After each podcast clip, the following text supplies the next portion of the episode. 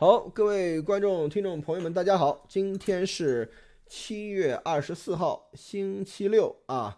美国东部时间现在是晚上八点半整啊，八点半啊，所以我们今天给大家带来了几条这个新闻，因为今天早上这个路德节目大家也都听了啊，非常非常的重磅啊，很多的新的消息出来，但是呢新闻没有，呃没有时间去去去去啊，就是顾及啊，所以我们今天晚上给大家呃承认呃就是讲讲几条新闻啊，所以说首先呢就是说河南省他承认泄洪了啊，这个是一个挺大的一个事儿啊，跟大家讲讲为什么啊，这是一，第二就是说。呃，就是屏幕上这条，就是日本外相茂木敏充啊，与谭德赛会谈，然后啊要坚持新冠溯源调查啊，这也是很大一个事儿啊。那在在这个时候，我们谭书记和这个日本外相站在一起，这是啥意思啊？所以给我们给你们给大家讲讲清楚。好的，在这个节目节目正式进入这个呃节目以前，我先给大家分享几条消息啊。咱们今天星期六，咱们就讲讲潜艇的事儿啊。首先第一条是。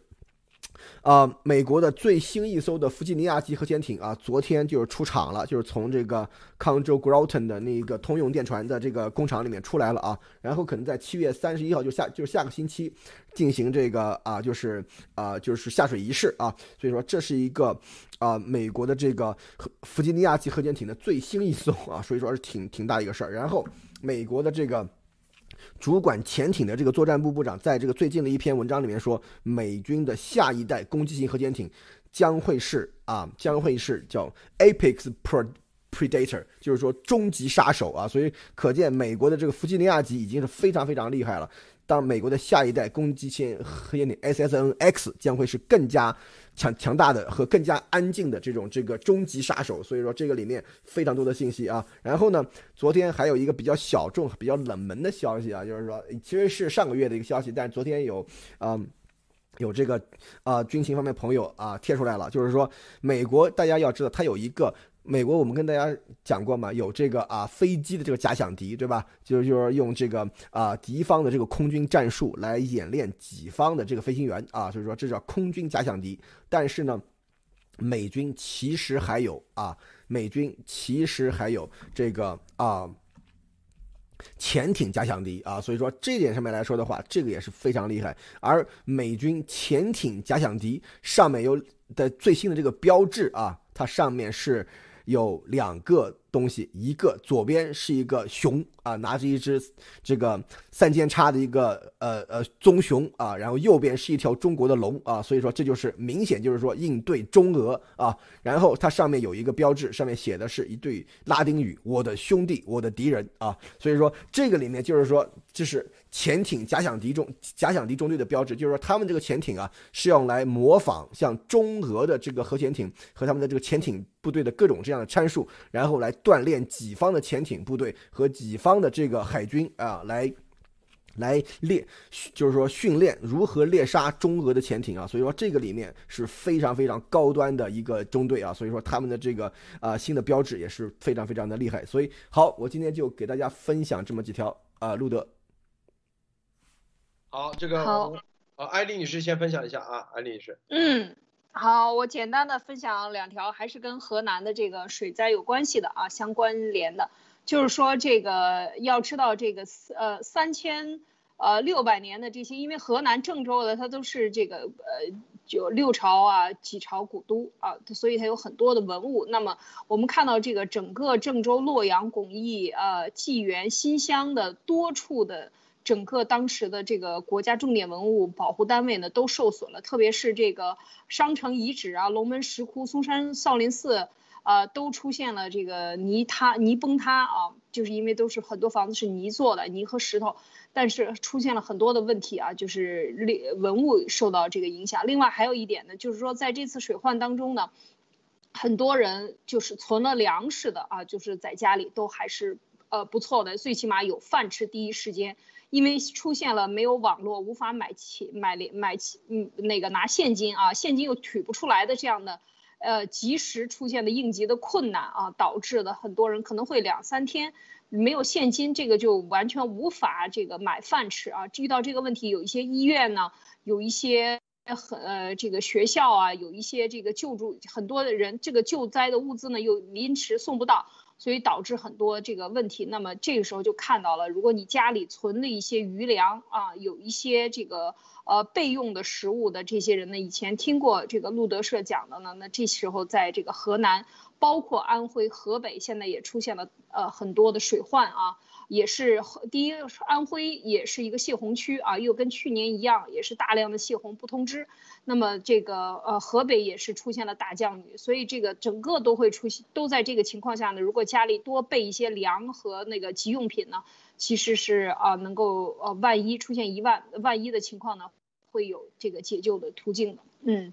呃，然后呢，就是讲到了另外一条呢，也是跟这个水患相关系的。我们看到一条这个呃推特，就是也是讲到了，其实有一些村子，孟姜女河汇入渭河的这个村呢，这个村民呢守在坝口，为什么呢？半夜不睡觉，连夜值班，因为会有可能就是有这种工程队，政府安排的工程队会让这个坝口决堤，然后。泄洪是偷偷泄洪，那么这个时候全村人都已经意识到了这个问题，都在形成自助自救队啊，然后形成工程队，然后守坝的队伍，然后呢自己帮助自己自救啊，这个就是说现在的很多村民，很多不不同的地方，像我们讲到的这个坝口啊，当然有些地方或看着这个。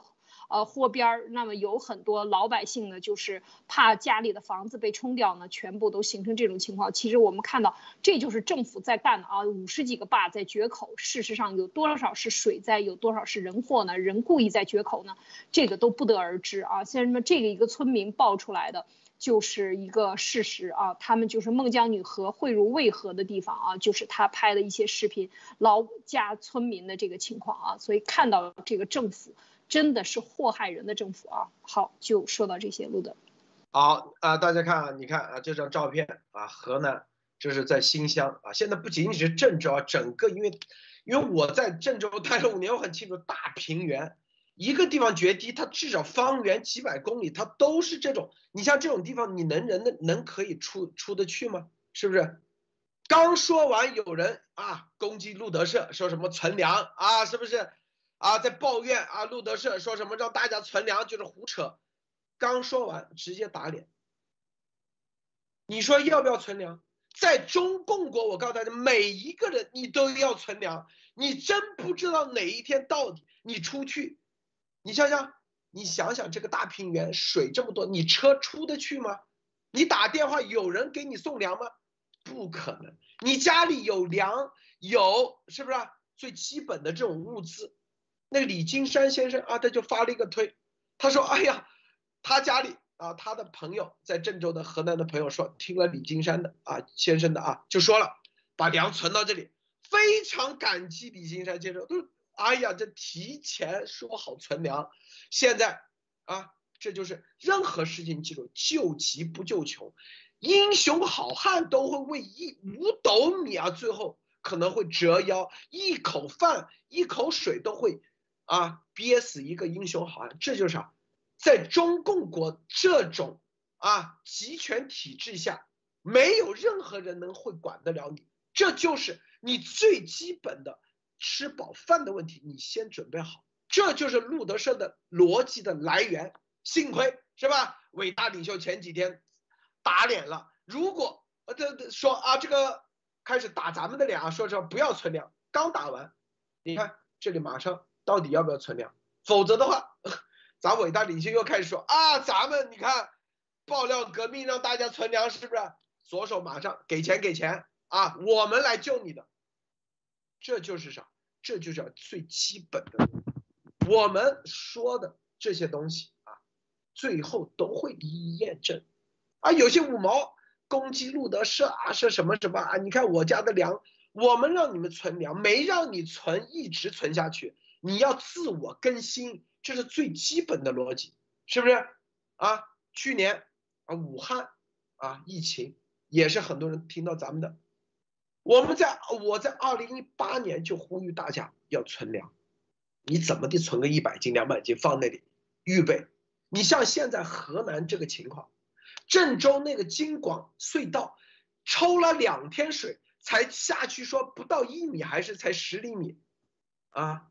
你现在，你这么大面积的灾难，这么大面积，所有的中京广线沿线全部都基本上路都通不了。你家里没有粮，你你找谁呀？你找谁？你受灾面积整个河南省九千万人，估计至少有个，你看这里啊，光新乡受灾面积啊就九百三十万人受受受灾。现在山西也开始遭，安徽整个中原地区，你想都是人口多的，那怎么的几千万？你你找谁要粮食？我告诉你啊，你家里头你不存点粮，是不是？你现在真的是面临非常非常啊，就是次生灾害，这就是我们二零一八年为什么告诉大家，你在中共国你必须得存粮，啊，中很多人听五毛的啊，好像灾难没来的时候，一个个幸灾乐祸啊，你看路德让我们存粮啊，在忽悠我们。灾难来的时候，你现在就知道，你的这个粮食就是救命的。博博士，你怎么看？是以前我们跟那还是以前的时候跟江一起的时候，对吧？那个时候咱们说存粮的事儿，啊，甚至再往以前，路德都提过存存粮的事。为什么？就是说，在中共的那个统治之下，大家一定要有这种极端的不安全的感觉啊，一定要有这种警惕性啊。就是说，当然了。有很多人有警惕性，那就跑了，是吧？我们很多的这个啊呃体制内或者是啊就是门路非常清楚的朋友，二零一五、二零一六就全跑了。那时候啊，所以说在这个时候的话，在中共国墙内的朋友们一定要有警惕性。这个存粮就是一个警惕性的表现。你没有人说啊，让你买一包一包粮食就放在放着就不管了，知道吧？这是一个一个一个长期的过程。比方说你买一包，你你买比方说两箱方便面，你看快到期了，你就把这两箱吃掉。然后再买新的，是吧？吃吃就存新，这是一个保证你有手上一定要有一点粮，手手上有粮心里不慌嘛，对吧？然后这次这个。河南我也接到几个这个啊，就是推友的这个留言啊，说说说，就是说手上现在有一点有有粮食，除了饮用水有问题以外，其他都 OK。所以说这个也是感谢，对吧？所以说这个里面真的是，这不是一个说要一定要要要存多少，一定要怎么样的问题，而是你要有这种忧患意识。为什么？中共他的这个政权，他就告他就告诉你啊，说有什么事情你要等政府，你要靠政府，你要相信政府，对吧？然后真正开始有这种大事情的时候，中共绝对是要把自己的屁股给给给这个擦干净，把自己的这个这个责任给撇清的时候，以后他才会来管你老百姓啊！这这这点是肯定的啊！中共一定是这么做，他每往年就是说一直就是这么做的。所以说，在这个时候，老百姓他你自己啊，本来就是个韭菜了，一定要有这种顽强的求生意志。为什么？就是说你一定要千万不能相信中共的鬼话，一定要有。一点这个啊，就是忧患意识，就是说你一定要有一个自救的这个意识，是吧？所以说从这个里面，你看像这次这个这个水灾里面有很多的这个视频出来说啊，到最后都是相信党、相信政府、相信什么会会会来救咱们的，会怎么样怎么样？但是后来来了吗？是吧？所以说从这个里面，大家一定要总结经验、总结教训啊，就是说一定要有忧患意识。不是说你一定要一天到晚跟疑神疑鬼的一样，一天到晚就怎么样？但是这个忧患意识要要有准备，这个是肯定是需要的啊。就是说，很多这个朋友在中共国可能都已经感到了非常深的不安全感啊。虽然说各个地方不一样，有的地方发展不一样，有的地方可能啊没有水患，可能有别的这个灾难或怎么样的话，手上有一点吃的东西，对吧？这个总不是一件坏事儿，是吧？有有一个准备总不是一件坏事儿，而且你要有这个。这个意识就是说，你比方说老的把它吃掉，然后再再添点新的，然后就一直这么转，知道吧？所以你手上总有那么。几个月、两个月的这个呃一两个月这个粮食，你可以应急，知道吧？应急，这是我们跟大家要要要要讲的，要有这样的一个意识啊。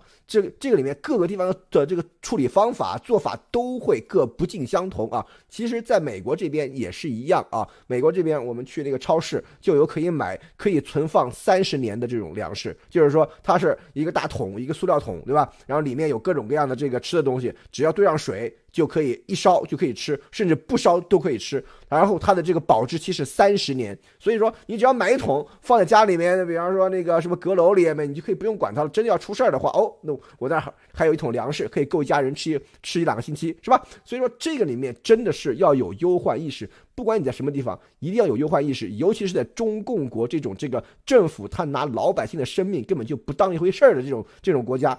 更加重要，需要有忧患意识啊，路德。好，艾丽女士，你怎么看？是这一次看到这个，第一就是说政府他的这个他的呃，就是很多人啊，很多人他们就是被训练到，呃，已经完全丧失了这个，就是生活中完全没有这种自救训练，生活中完全没有危机感，然后能够，我看到这个地铁里边还有什么人，就老老实实乖乖的等死，我还是觉得太诧异了啊，就是说。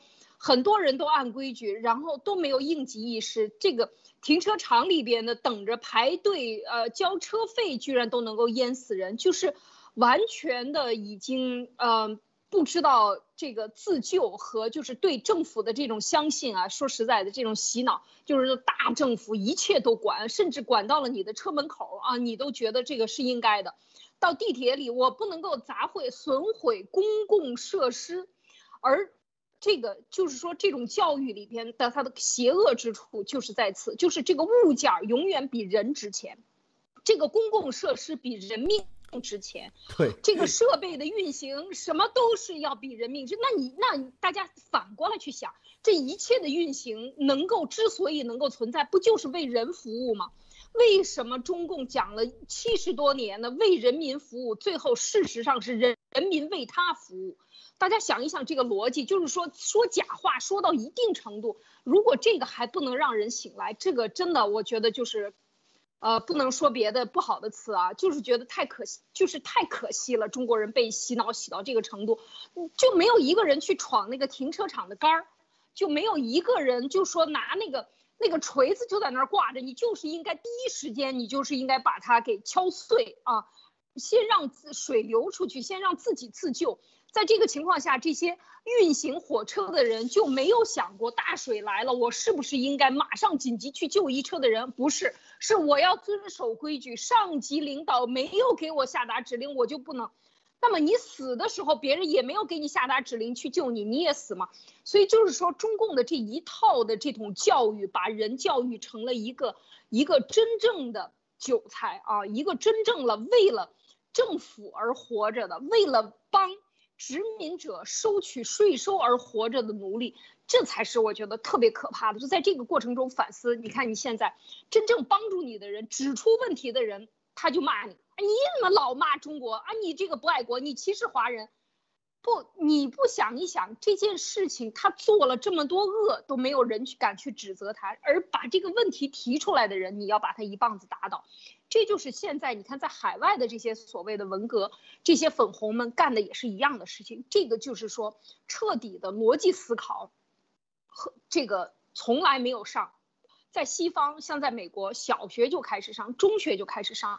你看看这些孩子们上课都必须要上逻辑课，写文章、写项目文章、推东西，一定要按照逻辑、数据、事实，然后推理，最后结论，按照这个东西，在小学、初中就已经开始按照这个，在中共国大学研究生开始研究的这个思路在思考问题，这才是差距。就是你一到外国来旅游，每天这一堆大妈，一年这过去多少年？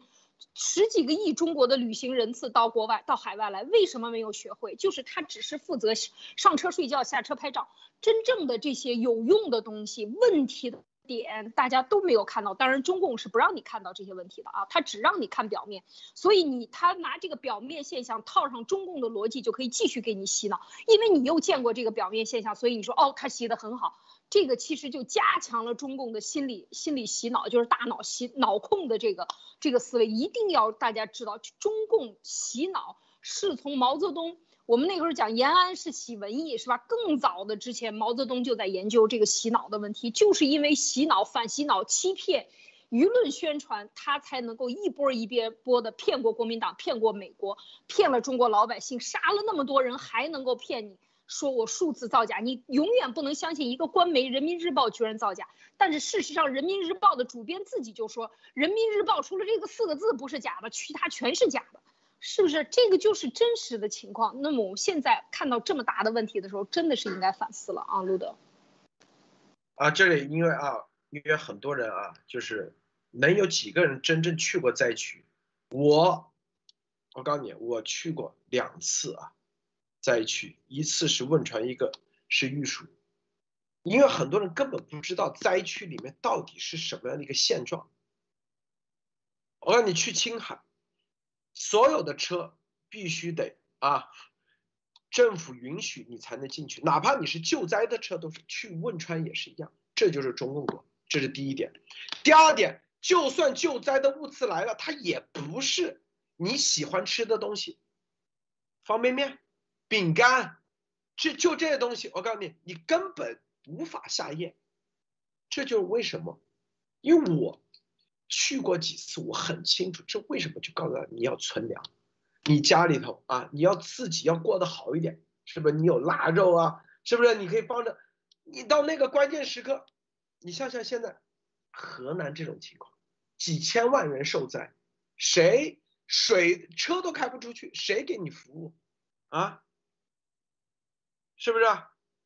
所以说啊，所以大家记住啊，这里面。不要去指望任何一个集体能为你干，自己做好准备，这是最关键。你必须得有这个意识。你看现在河南这个明确啊，其实就是泄洪。河南你党报中啊说了也是泄洪，并且把灾情的时间提前到一月十六日，而不是七月啊七月十六日，而不是七月二十号的什么千年一遇的暴雨啊，然后。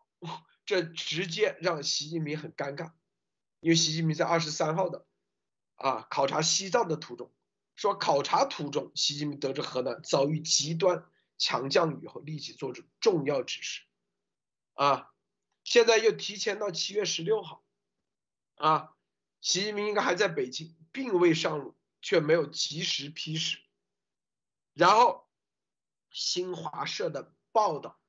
最新透露说，在河南鹤壁的叫瑞县，为何左岸塌方形成决口，右岸已按泄洪方案分洪，启动了六个蓄洪泄洪。你看新华社明确说的，这就是泄洪，是不是？这里面啊，你看还有啊，然后河南省省政府官网直接说啊，说这个现场救灾指挥。就专门就是泄洪，是王凯来到现场啊，最短时间的封堵河堤决口，最后来泄洪了。之前说是暴雨，现在你看就明确这就是泄洪。说河南应急管理还这个管理厅还公布，齐河、大沙河、渭河、安阳河共产主义区出现超保洪水，银河、红河、新河、汇济河出现超警水位。全省有十三座大型水库及四十四座中型水库超汛限水位，等于说变相的告知，为确保这些水库安全，必然还会泄洪。至于之前是否早已泄洪，则语焉不详。这个不过，既然是七月十六号河南已经遭遇水灾，不难想象这些水库应该多次泄洪，只是不敢公开。郑州市的啊政府的官网。啊，网站七月二十三号公布说啊，这个郑州市长洪侯洪连日多次冒雨深入水库、河道等溢出险点，在长庄水库，洪洪实侯洪实地查看水库大坝、水库水务、水库泄洪等情况，看没有？啊，变相承认泄洪了，所以。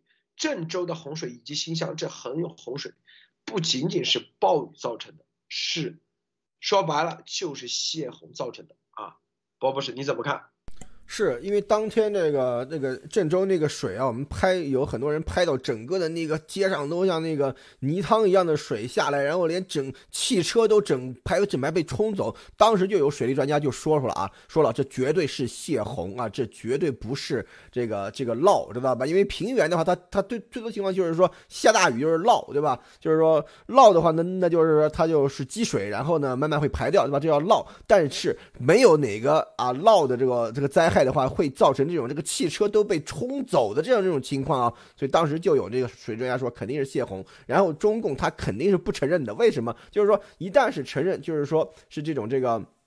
啊，泄洪所造成的这种情况的话，那他肯定要担负各种各样、各种各样的这种这个这个费用啊，这个索赔呀，属属于这些东西。所以这些东西只能是天灾，不能是人祸啊。但是现在后来你看，也就对于前面这个东西就语焉不详了啊。所以说这个里面又可以看出来。中共他一旦出了这个事情以后，他维稳是第一的啊，就是说一旦出现这种事情，他就说啊，老百姓你要情绪稳定啊，老百姓你不能够有什么过激反应啊，老百姓这个东西一定要以国家为重啊，是吧？是所有的这个这个叫什么，都代表了这个郑州的形象啊，都代表了河南的形象，所以怎么样怎么样，是吧？所以说这些东西都是中共一贯的这种搞法，从当年的那个叫什么什么。什么动车事件开始，动车追尾，对吧？那个时间开始，对吧？一一一直以来，所有的灾情，包括去年那个武汉的那个那个疫情开始的时候，对吧？也是一模一样的处理方式啊。所以可见，这个里面真正的拿老百姓的生命财产不当数。不做一回事的，就是中共。你只是一个数字而已，只是死亡那个那个列表上的一个数字而已。有的时候你连数字你都算不上。你像这一次，对吧？出了这么大的事情，大家都看了那个什么隧道啊这些东西，咱们就不多说了。有很多很多的分析在里面。然后到现在开始，官方死亡人数五十几个，你这你这东西，只要你是有脑子的，你去想一想，这事儿肯定都不对啊。所以说，这个里面大家可以看到，中共的邪恶就在这个地方。他为了维持自己的稳定，维持自己的统治。的话，你就是一个数字，甚至你连一个数字都算不上。这就是为什么他要说“你将无你”，就是这个意思。所以大家一定要多加小心，尤其是在墙内的，一定要做好自己防范的防范这个准备啊！阿路德，这个啊，好，我们看啊，这里头，这个刚才说到这个泄洪这一块啊，这个。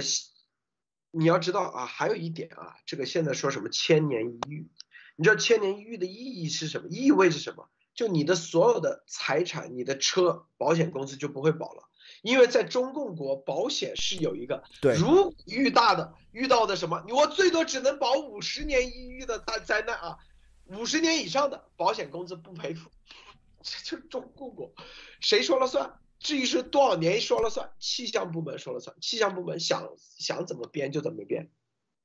所以说，这明明是泄洪，根本不是暴雨啊造成的，是不是？为什么泄洪要那个？这又跟他所有的体系中最关键的这个水库有关系。水库的建设，它根本没有这个承载量，以及水库建设的太多了。你看刚才说的，是不是？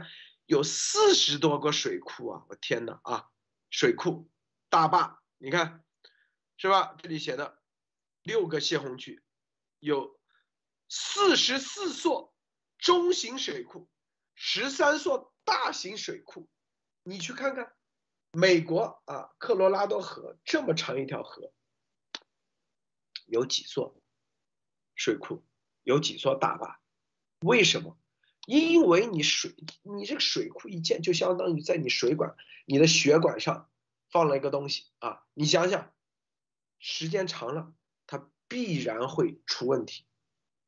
再加上中共国的这种啊，什么水中型水库、大型水库设计本来偷工减料，包括设计不到位，它根本在这种洪水时期，它起不到挡洪的水的作用。就它不泄洪，说白了，这个大坝就溃坝了。一旦溃坝，那这个这就是你的设计工程问题。所有在这个事情上捞钱的人都会遭殃。所以还没那个时候就先泄洪，你上游一泄洪就给下游下游巨大的压力。你要知道泄洪是什么？突然间，就像一个突发的电压一样。突然间，如果你没有这个水坝，它慢慢流，慢慢流，它不会有问题。你突然间一个一个相当于一个波段过来的一个风波峰，一个大量的一个波峰过来啊，一个水过来，那底下一定承载不了。那你上面都泄洪了，上面的水大水库泄洪了，底下下面的，他奶奶的上面你啊，你的工程绝对有问题。我也赶紧卸，要不然把我冲溃坝了怎么办？所以只要有一个水库泄洪，我告诉你，底下都赶紧卸。为啥？生怕把自己的这个坝给冲烂了。冲烂了，你想想，投资你损失啊。现在中共国的这个水库都是民间投资啊，因为这个电费他自己赚。就现在，只我你问为为什么我知道？因为这是最基本的逻辑啊，用牵扯到，因为我们做过水电站的这种项目，也做过电力行业的项目，很清楚。这就是啊，说白了，这些东西它根本承载不了水库。你任何的啊水泥或者水库的建设，你的配方啊，就是你的配比不到的话，一冲你就烂了。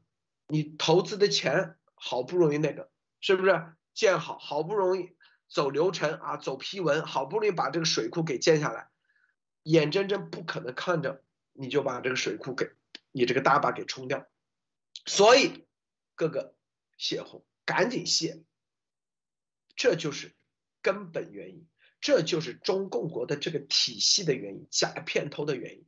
这种个个都在捞钱，每一个环节都在捞钱，所以你看没有很多？你看在京广隧道里面，很多车，我看有奔驰，有宝马啊，全都是有钱人啊啊，还有很多有钱人在里面，还有很多坐公交的，是不是？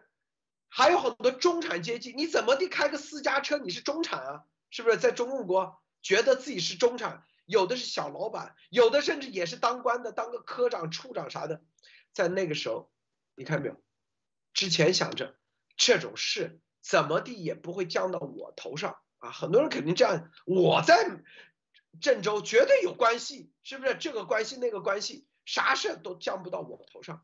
但是在这个灾难，洪水来临就五分钟就把你淹掉的时候，个个都逃不掉。在这里头不分。谁是处长，甚至谁是谁是厅级干部，谁是老百姓，大家谁 不分你我，根本没有这个级别，甚至说不定啊，这个黄河水利委员会黄委会啊，我在九九年当时就做黄委会的项目，当时知道太腐败了，一个项目至少百分之二十的这个，你没有百分之二十的啊这个。中间人就是说白了，就是这个叫他回扣，你根本别想渗透到这个黄黄委会里头，钱多得很，是吧？各个说不定黄委会的自己的家属的人都在这里面，这就是啊，这就是结果。谁都很多人都以为啊自己不会成为这个体系的肉，都以为自己是这个体系的刀。实际上，大家看明白了啊！现在个个都知道，当这个灾难来临的时候啊，当这个人祸啊，它不叫灾难了，人祸来临的时候，你每一个人其实你逃不掉。有的人甚至是在审批这些水库的建设，甚至在这大坝的建设、水电站建设的时候，实际上他说不定他是这里面吃了回扣的人，他会发现自己一样逃不掉。艾丽，你怎么看？没错，这个就是说，真的说起这些来，呃，就是水库本来的本来用的这个原始的呃用途呢，如果它没有发电呢，有一些是没有发电的，它就是灌溉用的，就是说在水涨水的时候，它把水蓄出来，然后减轻这个河流对下流呃冲击力。它本来是这样一个目的，但是这一个水库，长江上就是上万个水库啊，黄河上我刚才找还没有找到，也是非常多的这样的水库啊，黄河也是非常长的。那这些水库它最后形成的局势是什么呢？就是缺水的时候大家都拦水，下游就更缺，没有水来灌溉。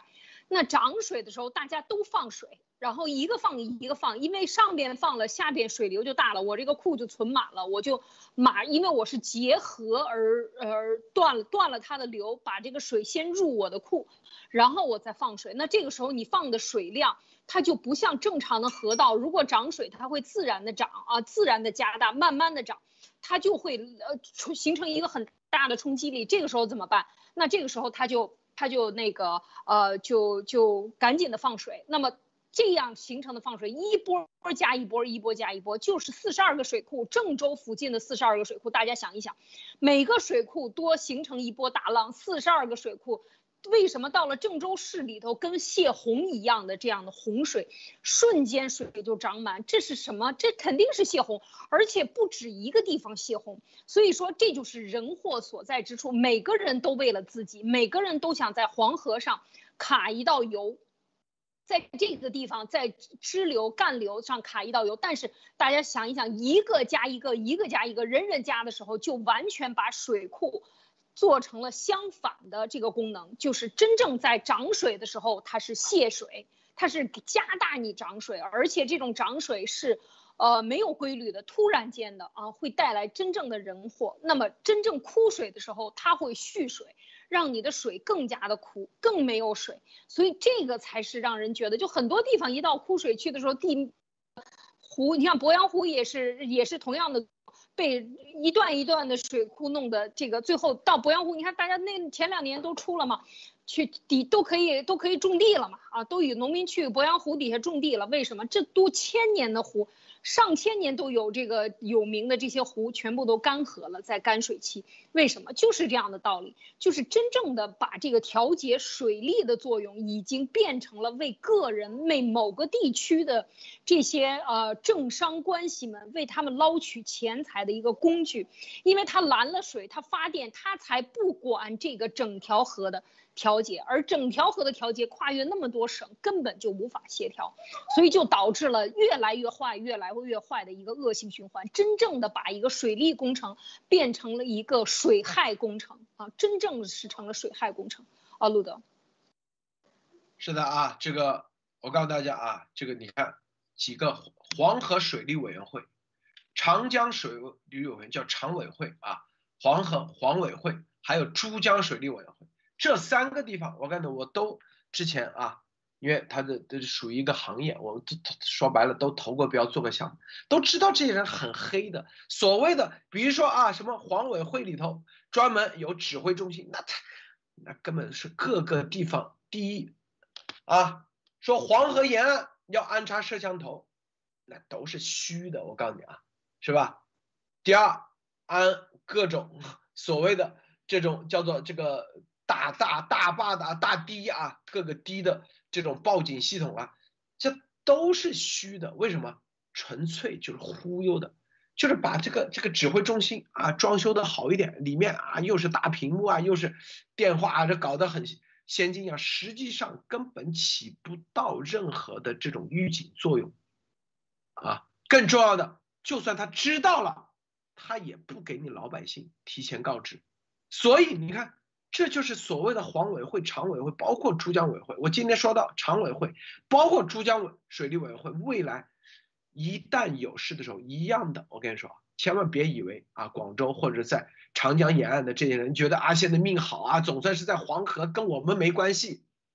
我告诉你，一样的概念，因为你每一条河上面都是大量的大坝、大量的水库，全部都在那堆着，逻辑是一样的。明白吗？这这最基本的逻辑啊，所以说，所以说，这个中共这种体系啊啊，什么这个大炼钢铁一样上卫星啊，大有一段时间啊，天天就是造水库啊，这都是未来的灾难的各种隐患点，隐患点。我告诉大家啊，这里头因为他们根本不了解。根本不知道这个社会的体系怎么去运作，怎么去让它自然而然的形成生态，完全是用人工的方式，用集中精力办大事的方式，最终一定是灾难。这就是我们说为什么要囤粮，要存粮。你像现在啊，你像河，就这个图，大家想想，就这个水要多长时间可以下得去吗？你自己想想，自己想想，这绝对整个市里头都这样。它是一个平原，它下水道根本就没有做下水道的工程，并且这是黄，你看黄河的水全是泥，就算水降了，我告诉你啊，就算水降了，这个地上得多少天才可以开得了车啊？然后后面还有瘟疫，那所有的动物，鸡什么老鼠全部都淹死了，包括各种瘟疫，后面还有，你想想是啥概念啊？大家想一想。所以你这个囤的粮，我跟你说，你真我怎么地看就看这张图，你基本上你这一个月之内啊，一个月之内你就别指望出去能买到新鲜的。你要知道，你这个水冲的不但是冲的啥，不但是冲的路，所有的田。河南是啥？河南是粮食大省，种蔬菜的不都全冲掉了吗？种小麦的不都全冲掉了吗？现在是夏季，大家想想，小麦是什么时候收割？对啊，河南是粮食大省，小麦的粮食大省，你这不就全冲掉了吗？你还能吃啥？所以说那些人攻击咱路德社，说让大家存粮，觉得害了他一样的。现在你就知道啊，看路德社的节目，你是不是救命啊？是不是保命？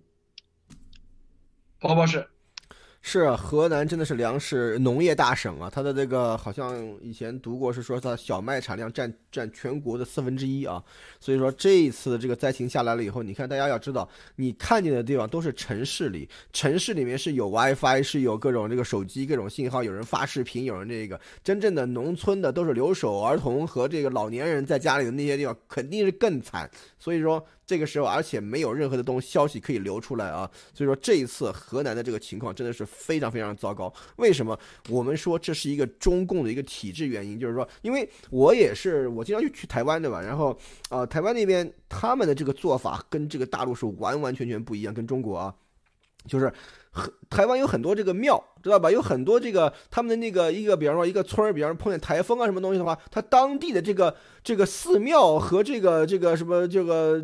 就是去庙里的那些那个民众啊，这些组织的这些社团啊，组织这些就可以担负非常多的这种这个救灾的这个任务啊。所以说这就是一个什么小政府大社会啊。就是说一看一旦碰上这种灾情的话，你是需要一个社会力量来做这个事情的啊，而不是靠你政府。你政府的话是没有办法去应对这些东西的。所以说在这个里面，为什么中共他现在做的东西，他就是说要以。小美国，你看一直在这个辩论是小政府大社会，对吧？就是右偏右的做法，还是大政府小社会偏左的做法？而中共呢，是有政府没社会啊，这是一个。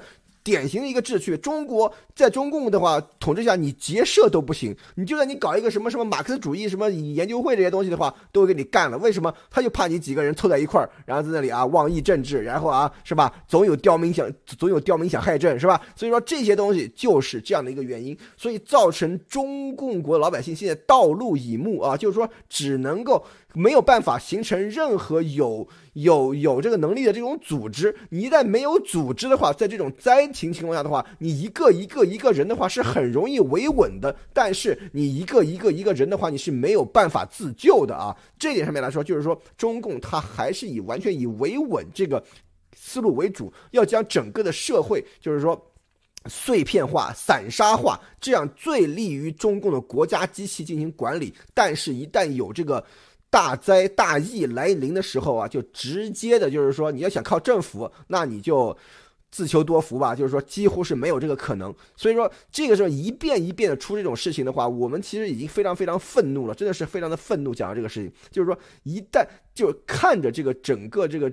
这个中国被这个中共生生的给祸害成这个样子，所以说从这里面来看的话，西方国家很多东西都是由教会，都有各种的协会、各种慈善机构、各种慈善组织就可以担负很大一部分像这样的这种任务，而中共国全靠政府。一旦到这个时候，政府对吧来了是吧？下大雨的时候，泄洪的时候，政府没来，到最后要去这个遮蔽这个这个这个这个啊这个。啊，隧道这个现场的时候了啊，政府来了是吧？雄赳赳气昂昂开来了很多兵是吧？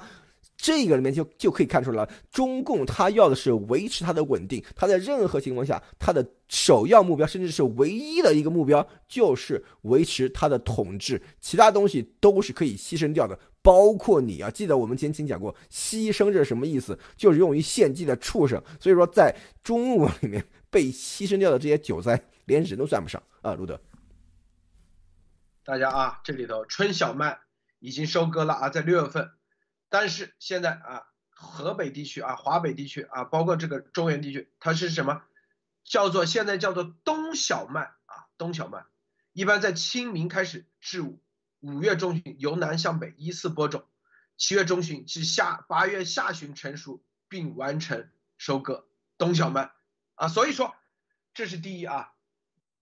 所以春小麦已经收割了，但是冬小麦现在都在涨，这是第一啊。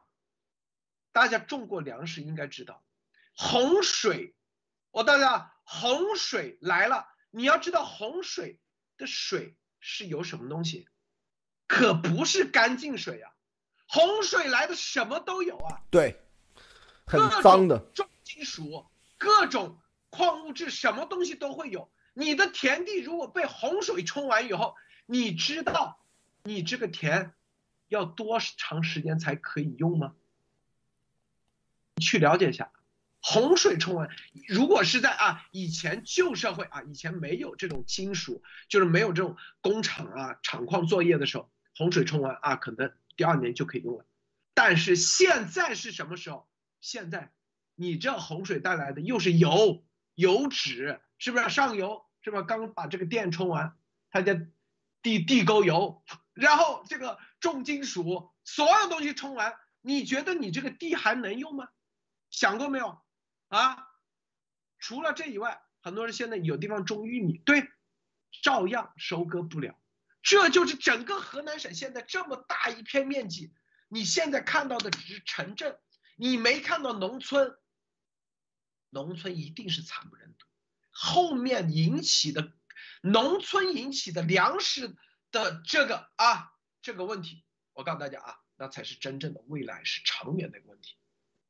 很多人现在没有冬小麦，是夏小麦生长阶段，到底是怎么样？我不知道啊，我没有到现场去啊。但是因为我们家是种水稻的，我知道什么时候。但是小麦我不懂啊。但是我告诉大家，不管怎么样，你这个地被洪水冲了以后。你就别指望这一两年你可以用了啊，就这个意思。安利女士，对这个说的是真的是这样的一个情况。洪水冲过了以后，因为洪水所经之处有呃，如果它是直接从这个河道里过来的，还是一回事。但是大的洪水冲下来的，经过城市，我们看一看这两天，其实城郑州市里边城市的这个有一些涝下去了啊。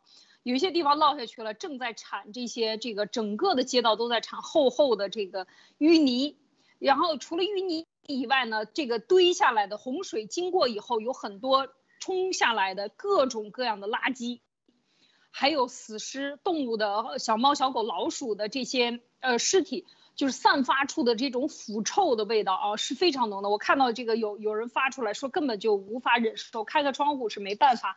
呼吸的啊，就一定要就劝大家戴上口罩出门，因为这个这个呃形成的为什么说大灾之后有大疫呢？就是这些腐烂的这些动物尸体以后也好，还有就是说各种造成的污染物在这个水里边渗透了以后呢，在地面上形成的这些东西，它它在蒸腾的过程中，它会形成大量的有毒气体啊，所以出门的时候一定要注意，然后嗯。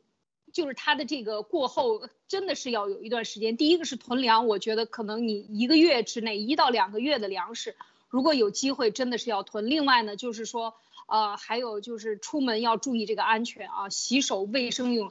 因为这个灾它一旦堵了以后，特别是城市，为什么我们说之前就在讲，这是中共给中国人带来的灾难啊？这种大型的。城市化迅速城市化建设，然后城市化的这个基础设施，城市的基础 设施并不完善啊，它完全没有预计到人口会发展这么快，所以它基础设施是不配套的。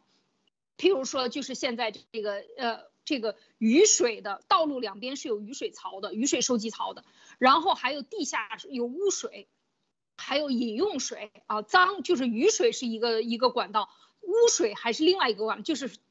这个城市里的粪便啊，等等，这是另外一个管道。它如果都不够或者堵了的话，那大家想一想，这种污染就是全方位的。所以这个一定时间内它很难恢复。另外，一定时间内它的污染程度都是很高的。所以一定要注意，所有的饮用水一定要烧开了喝啊！一定要烧开了喝，就是绝对是是不能喝一点生水啊。所以这个这个包括矿泉水，很多人矿泉水也作假，这个矿泉水也不能够真真的就是自己家煮熟了带出去的喝，比较安全一点。因为水是非常重要的。所以在这个你看城市一炮，所有的这个大型的城市造城运动和造城镇运动都是中共的恶，就和这就叫做巧立名目啊，各种的名目把政府的钱花出去，把纳税人的钱花出去，花的过程收钱是他统一的，花钱是他小舅子。知道吗？是他小舅子拿走百分之二十、百分之三十的这种佣金啊，二十也好，十也好，这都是非常巨大的一笔款。然后这个大家商量着就把钱花，怎么花？就搞城市基础设施建设，这是最好的花法。所以建城镇，我之前就讲过，我说这是非常邪恶的，疯狂的造大城，造完大城把农民们赶到城镇去。继续给你们造成造学校，这些钱都是政府花钱，然后就是民，哪怕是民，这个叫做公私合营，它也是政府出钱，所以它在里边有很多的名目可以去捞钱。为什么有这样一批人干起来，富了？但是真正的城乡镇。真正的农村啊，确实真正的给毁了。大部分的农民的生活都是非常悲惨的。城乡，大家去再去农村看看，偏远的农村里有什么改善？改善的钱到了村长村长的手里，全都变成了床下边的支票，存在他床里。为什么一个村长就能够偷那个那个呃这个一一个亿或者上亿上千万的这种？贪污为什么这种扶贫款到得了真正的农村吗？到不了，所有的都变成了 集中纳税、统一支配、利出一口，就是共产党他们家层层的亲戚来花，不是大姨子就是四小舅子，全部都是这样的人在来帮你花钱。所以有什么良心工程？所以只只有一个党，只有一个党自己监督自己，这就是邪恶统治的这个最完美的诠释啊，路德。好，我们接下来看啊，这个日本外相木敏冲与谭德赛会谈，要求坚持新冠溯源调查啊，这是在中国啊，中共国接拒绝接受调查计划之后，世卫组织啊和日本外相敦促各国在病毒溯源问题上共同合作啊，跟日本外相，日本外相明确说要推进溯源十分重要，我们很重视追加调查，追加调查这个表态啊。非常重磅啊，非常有影响力。这个博博士你怎么看？所以说，可见啊，日本现在在国际社会里面是发挥了越来越大的作用。为什么？就是说，你看，连世卫的这个老大谭德赛，对吧？他开始。这个啊，访问的时候，然后跟日本的外相都是见面，都是现在是一个头条消息，而且发出这么强烈的讯号，因为因为刚刚出来的消息就是说，中国不接受世卫组织提出的新冠溯源第二段计算计划，对吧？刚刚出来的头条新闻，全世界都在说，然后这个时候出来说，日本跟。世卫站在一起，要继续推进病毒真相。所以说，这个里面中日本直接怼中共，直接打中共的脸的这个行为，现在是越来越多。这在几年之前，甚至一两年之前都是不可想象的事情啊。所以说，可见在这个时候，日本在美国的这个啊松绑和扶持之下啊，对于这个整个这个这个啊印太地区的这个安全和以及整个的这个后面。对中共的孤立，以及对这个所中共所犯下罪行的揭露，以及对对这个整个病毒的这个来源的这个追查，都会扮演非常非常重要的作用。为什么？我们跟前跟大家在节目里面都已经啊提，就是都已经分享过了。以前对吧？美国以美国为首的这个西方的这个这个啊国家是以。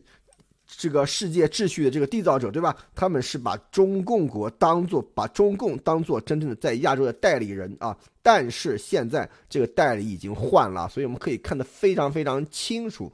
现在日本在整个的这个国际体系里的这个话事权啊，这个讲话的这个分量是越来越重，这个讲话的这个这个权力也是越来越大。所以说，从这上面可以看出来的话，后面整个的国际社会的这个。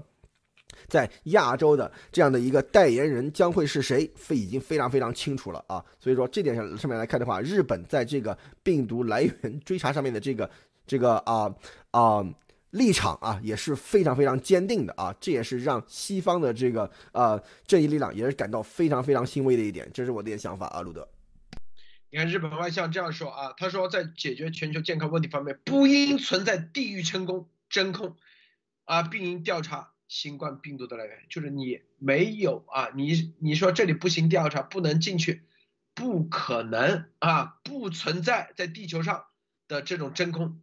谭德赛怎么说啊？谭德赛这彻底啊，这个反水了啊，对中共啊，气死下中共，说新冠病毒不是最后一种面临大型风险的传染病啊。为了受害者及其家人，我们需要了解新冠病毒起源，我们将继续共同努力，加强对未来危卫生危机的准备和应对，以期实现全民健康，是吧？然后世卫组织发言人叫贾萨瑞维奇说啊，说中国拒绝接受。病毒溯源第二阶段调查计划一说，他怎么回的？他这不是关于政治，这也不是关于指责谁的游戏，这基本上是关于一项要求，也就是我们都必须试图了解这个病毒体是怎么进入人类的。从这个意义上说，各国真的有责任本着伙伴精神、一道，共同共事，并且与世卫组织共事。啊，这个你看这些表态啊，就是中共国的这种压力，看到没有？就知道是躲不过的啊！如果说全部都联合起来，你如果不接受啊，这就是民主党拜登政府的打法。你看，他具备这个外交的联合能力，是不是？这就是他厉害的地方，这这就是布林肯厉害的地方啊！把这个联合起来，一起对中共国施压啊！你看，中共政府说不接受世卫组织提出的新冠溯源第二阶段计划，是卫健委副主任曾益信。并指计划透露出对常识的不尊重和对科学的傲慢态度，所以这里头啊，谭德赛啊到日本，我相信现在啊应该是正儿八经，应该是站在了啊这个正呃国际啊国际的西方文明的一个正义的世界这边啊，中共不接受调查也得接受，接受也得接受，反正就必须得开放实验室，就这么简单啊。安利女士你怎么看？是啊，这个呃非常清晰啊。这个他们在会面的时候，主要就是谈的中国现在不接受世卫组织的，呃这个新冠溯源第二阶段计划，就专门针对这件事情来进行会谈。呃，或者是说专门他们形成了这样的一个共识啊，就是世卫组织和日本联手。那么日本我们知道，它在这个情报方面，在对中国的了解上，应该讲是呃远远高于这个西方，尤其是语言文字上啊，更加的接近。呃，日日本更多的人会这个懂中文，或者是说对中国的这个情报分析能力呢是更强的。所以依托于日本，然后日本和这个世卫组织合作，来一同来推。进这件事情，所以所以看出来，接下来想通过啊买通世卫组织或者组织里边的某些干事。来完成对世界的这个障眼法啊，这个计谋已经彻底是失败了啊！这个转移重注意力的这个计谋失败了，而且想买通谭德赛的这件事情也已经看出谭德赛已经彻底的不和中共站在一起，因为这个追责的问题、死亡的人数严重性和 G7 以及美日美欧啊美印。等等等等的这样的联手呢，在推进这件事情上呢，已经是绝对没有任何后退之路。是我们这上个月也讲过，G 七的开会的时候，它形成的这种共识啊，是绝对是压倒性、碾压性的，一定要把病毒溯源问题。就是推到底，如果你 WHO 不能够推行的话，我们就会绕过你各个国家立法，然后形成一个新的团队。所以在这个情况下，WHO 的这个世卫组织的这个谭德赛，他做出这个表态其实是非常识时务的，他非常清楚自己的资金来源哪里，自这个组织应该代表的是一个国家还是全球的国家的这个代表，所以他非常清楚自己的职责啊，所以在今天站出来。或者是说更加的离中共越来越远，我相信他们现在的对话渠道都已经快要出问题了啊！所以谭德赛现在站出来，而且这次是非常明确的去访问日本，来沟通这件事情，就是一个积极的努力的态势，也就是告诉所有的西方国家 G7 以及啊美欧的这个同盟，或者是说当时提出来的给他给 WHO 提出来的，就是你如果做不到的话，我们就会撇开你啊！这这种做法就是向他们做一个回应。也就是说，他也要表达清楚，一定要追根溯源，对病毒的起源。那么日本的呃也是在这上面合作，其实就是一个可以讲是在这个这个月来讲，对病毒溯源，对中共的这个不允许病毒溯源在中国进行调查这件事情的一个有力的回击，而且是全方位的啊。这个是一个盟国之间加上 WHO，就是代表绝大多数的这个世界的民意啊，路德。这里头啊，你看这个谭德赛在七月十五号明确说啊，要中共国要求更加开放和透明，并提供更多有关病毒被发现最初的最初的原始世纪啊数据。你看啊，谭德赛啊，现在和日本外相，然后布林肯现在去了印度啊，印度啊，接下来印度，印度死了这么多人啊，并且啊，每一天啊，这感染都是五十多万，最大的灾受灾啊，现在却可以说是之一，印度完全有自自己可以用官方认定的方式说这就是怎么地啊，这是他有这个权利啊，为什么？你美国，你有两党政治，你定不了，没问题。我日本定义啊，没问题，是不是？哦，我印度定义怎么地？这就是严博士为什么上印度电视台不断的推，不断推民意，因为印度人十几亿人，你你得要你通过啊，你这就叫日拱一卒啊。他这个严博士那叫做也是在日拱一卒，告诉印度老百姓这就是什么是真相什么，是不是？然后告诉。一旦民意到了，印度一认定，你不需要你美国，也不需要你日本，印度，你中共能能对印度咋地？是不是啊？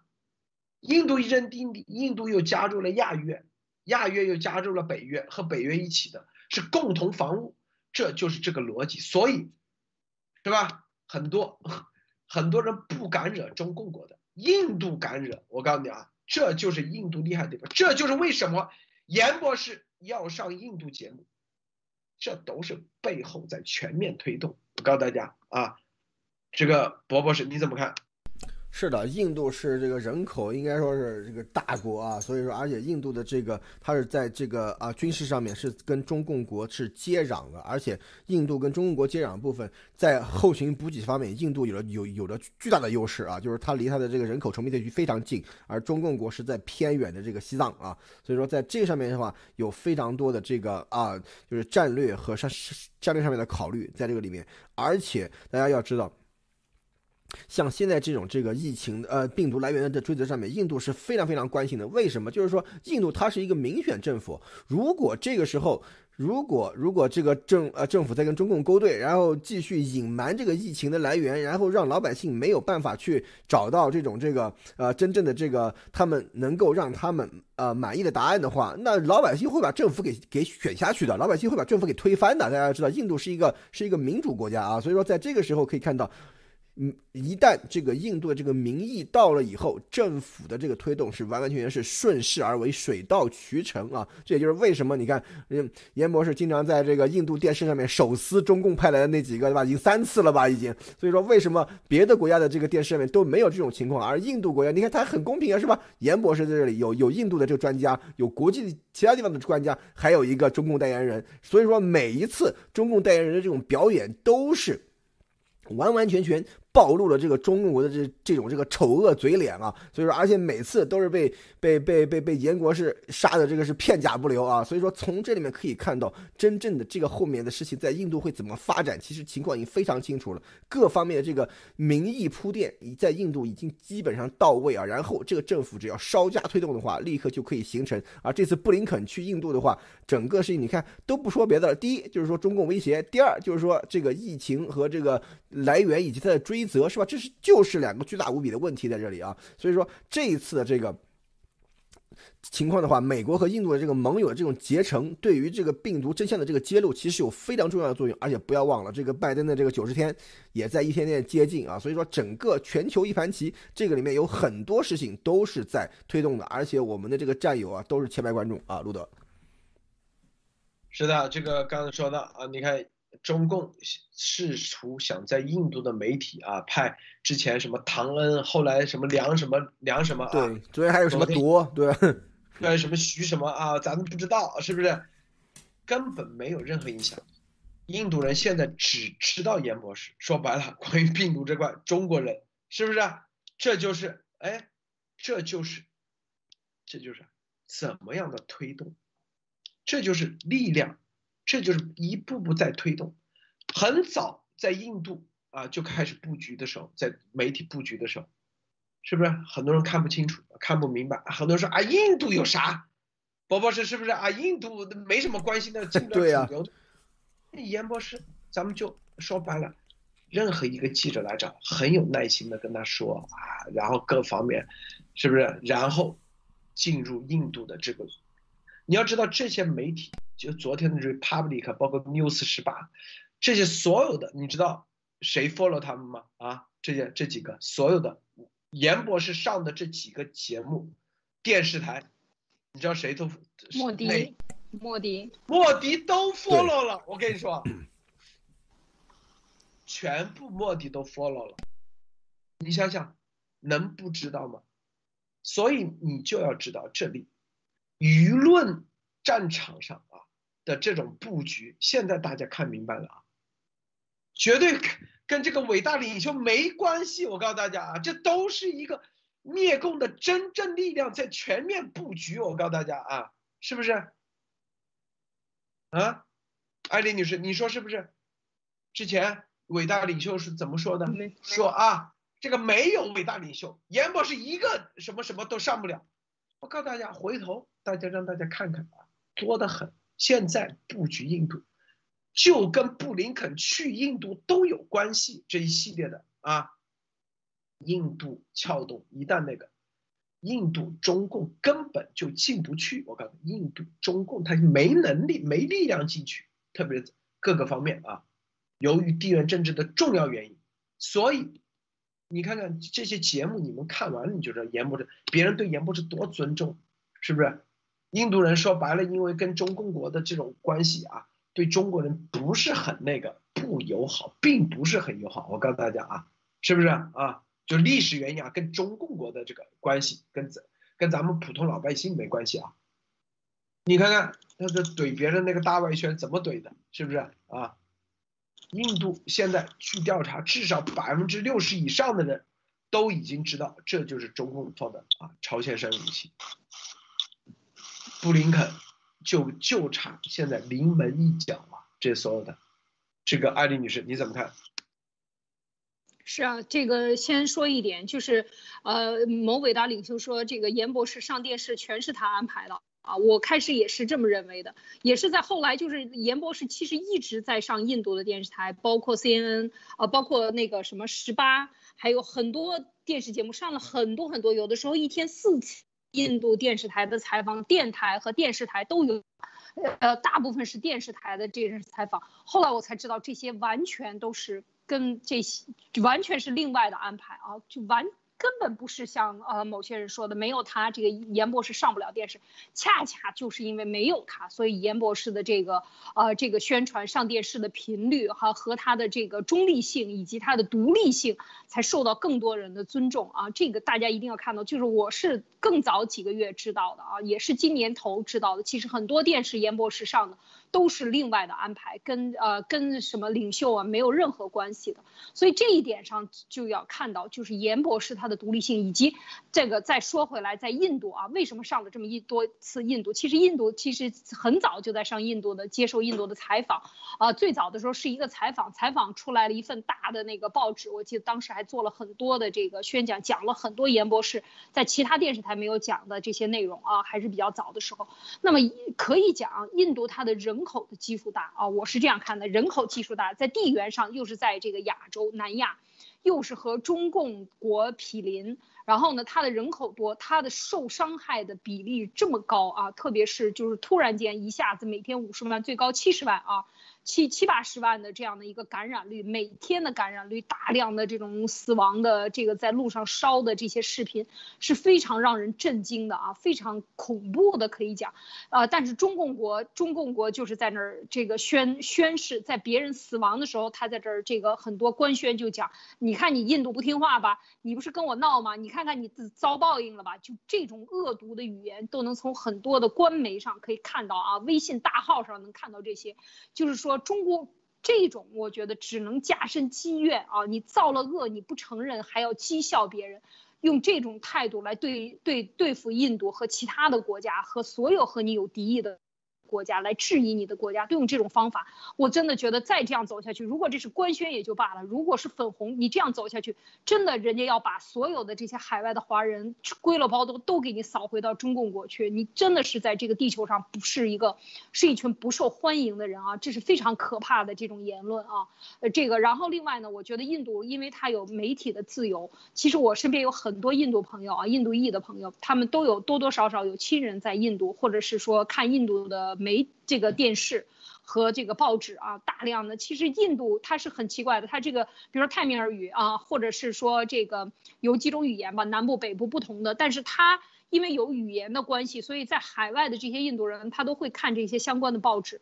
那么这些采访的印度的大特点就是所有人的英语都非常好，因为就是这个东印度公司，我们都知道这个历史啊，就是说他和他完全是接受英国的这套法律体系和这个标准体系的，所以在英语世界里，在印度裔的族群中，这些信息都是大量广泛传播的啊。我知道的这一些朋友知道，呃，Dr. Yan。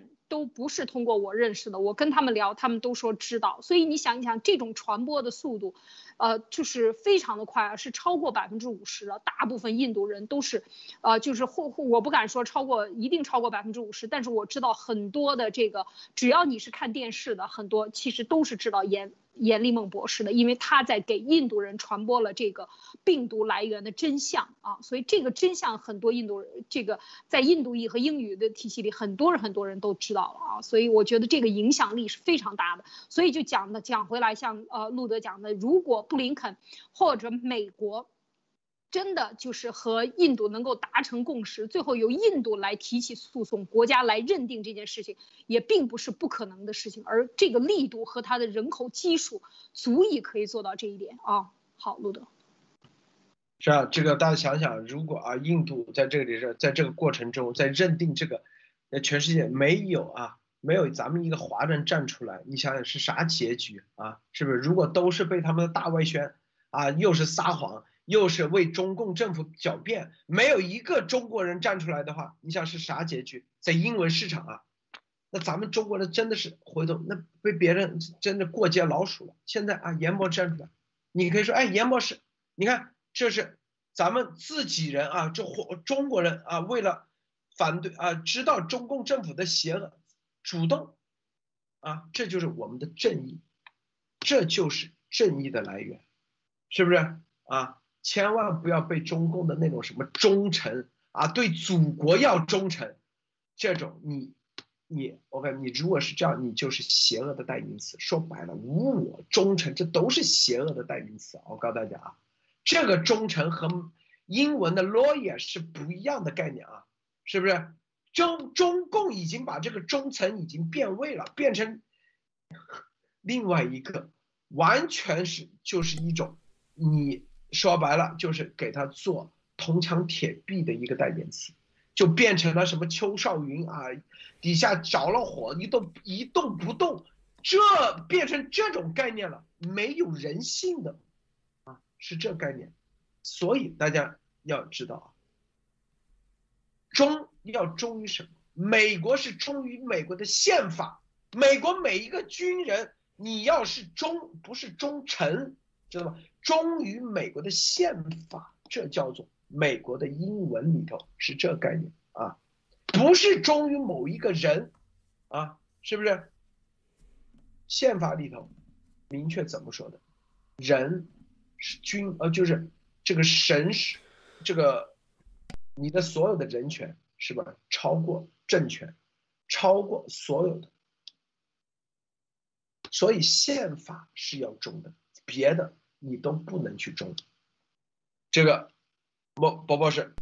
对，我们在节目里面一直跟大家讲，这个忠诚你要忠诚于什么啊？你要忠诚一种忠忠诚于一种理念，你要忠诚于一种信仰啊，就是说这种像这样，而不是忠诚于某一个人啊。你看，像这个美国这边那个入籍宣誓的时候，你是否忠诚于美国的宪法？你是不是忠诚于美国的国旗，对吧？像这些就是说这些东西，而一旦你就是说这个东西汇聚到某一个人的时候的话，那就。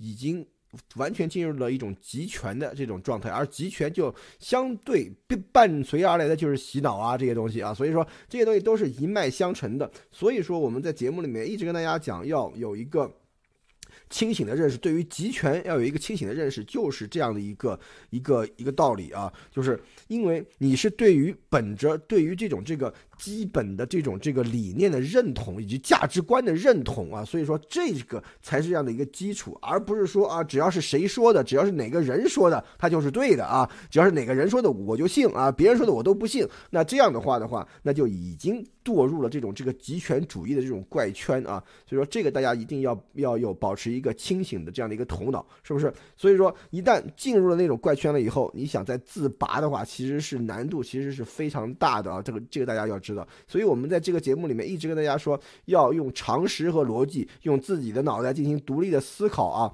而这个。才是放之四海而皆准的所有道理，因为并因为每一个人的这个认识都是片面的嘛，对吧？你不可能说你是一个全知全能的一个东西，但是神呢，那不是人。但是你一旦有了这样的这种这个常识和基本的逻辑了以后，就可以帮助你形成一个不会被很多的这种这个呃，就是说错误信息而左右的这样的一种结果。所以说，这个对于每一个人的生活其实都是非常非常重要的一点啊，路德。是啊，这个案例是啊，最后分享一下啊，怎么看？嗯，是这个呃，就是呃，说到这一点，就真的是感觉到就是，呃，这个常识呢和这个对整个中共国的这个判断啊，对这整个的呃这个我们说现在的这个的判断，以及这个呃呃这个这个像像我们讲这个病毒的问题的推进啊，所有的这些事情。都是需要我们自己用呃逻辑的方法啊，用这个常识的判断来去看清楚这个事情。所有说想说这个病毒什么被某人说五月份已经结束了，其实就是要引开你，用所有的一切的障眼法在你眼前跳脱衣舞。那个艾丽，我插一句啊，今天这个以毒灭工又重启了啊，就跟大家说一声啊，以以毒灭工又重启了，嗯嗯嗯。哦哦哦，这个上边组织又发话了啊，不能在这。件事情不扒着，这这就是这种感感觉感觉啊！大家讲，中国人最懂的就是所谓的呃，这个叫做什么碰瓷儿，是吧？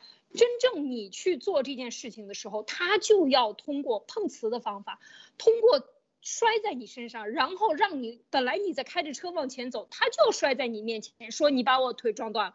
这个本来这个腿断跟你这个车子往前开没有任何关系，就趴在你身上，你往哪儿走，我拉着你哪儿走。你往前走十米，我我又在十米前面又趴在你身上。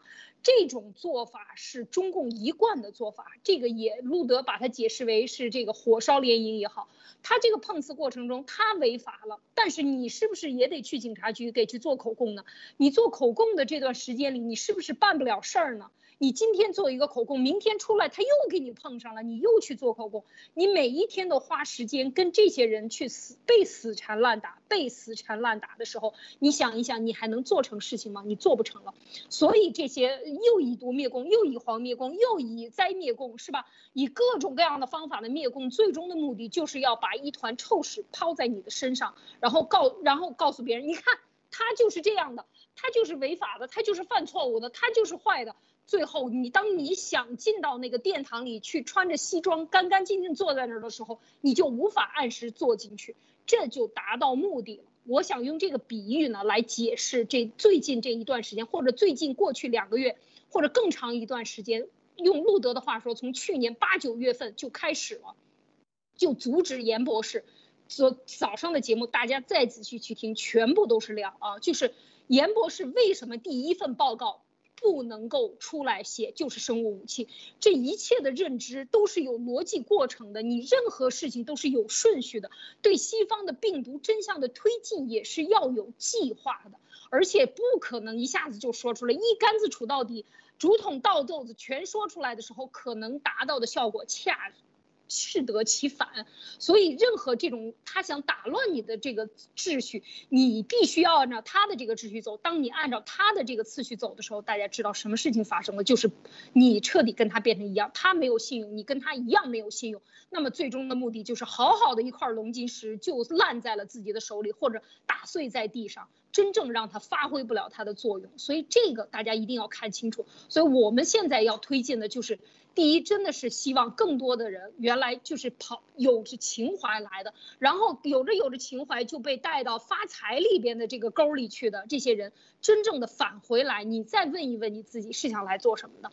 第二个呢，就是说共产党的邪恶，它的九层妖塔十面埋伏，或者十一层的脑控啊，真正他要做的是什么？怎么样通过共产党、反共产党、不共产党、灭共产党？和一切的这个这种组织在海外形成的，用情怀形成组织，通过组织绑架你的信息，然后控制你的家人，继续散播恐怖。只要你感觉到恐怖。你就被共产党的又一层的妖塔所绑架，这一点是我们想一直解释清楚的。那么你想看清楚它，非常简单，就去看事实。就像早上路德讲的，你去看法治基金，它作为一个公益基金，能不能去动这些钱？你把这些事情按照常理一捋，你就明白孰是孰非。另外还有一点，共产党就是靠恐怖来散播、来统治这个全球的。他希望把恐怖散播到每一个人的心中。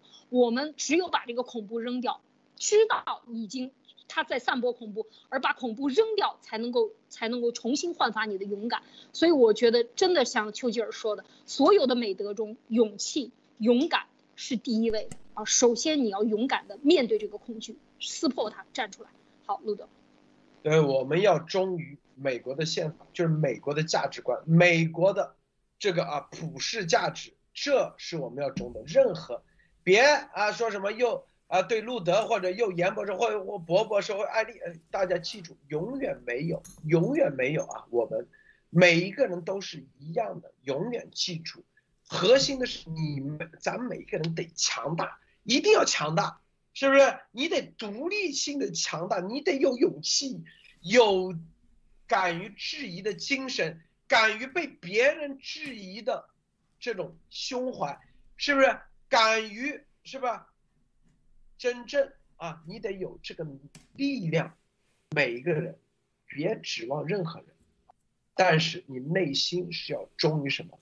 忠于自己的那个信仰。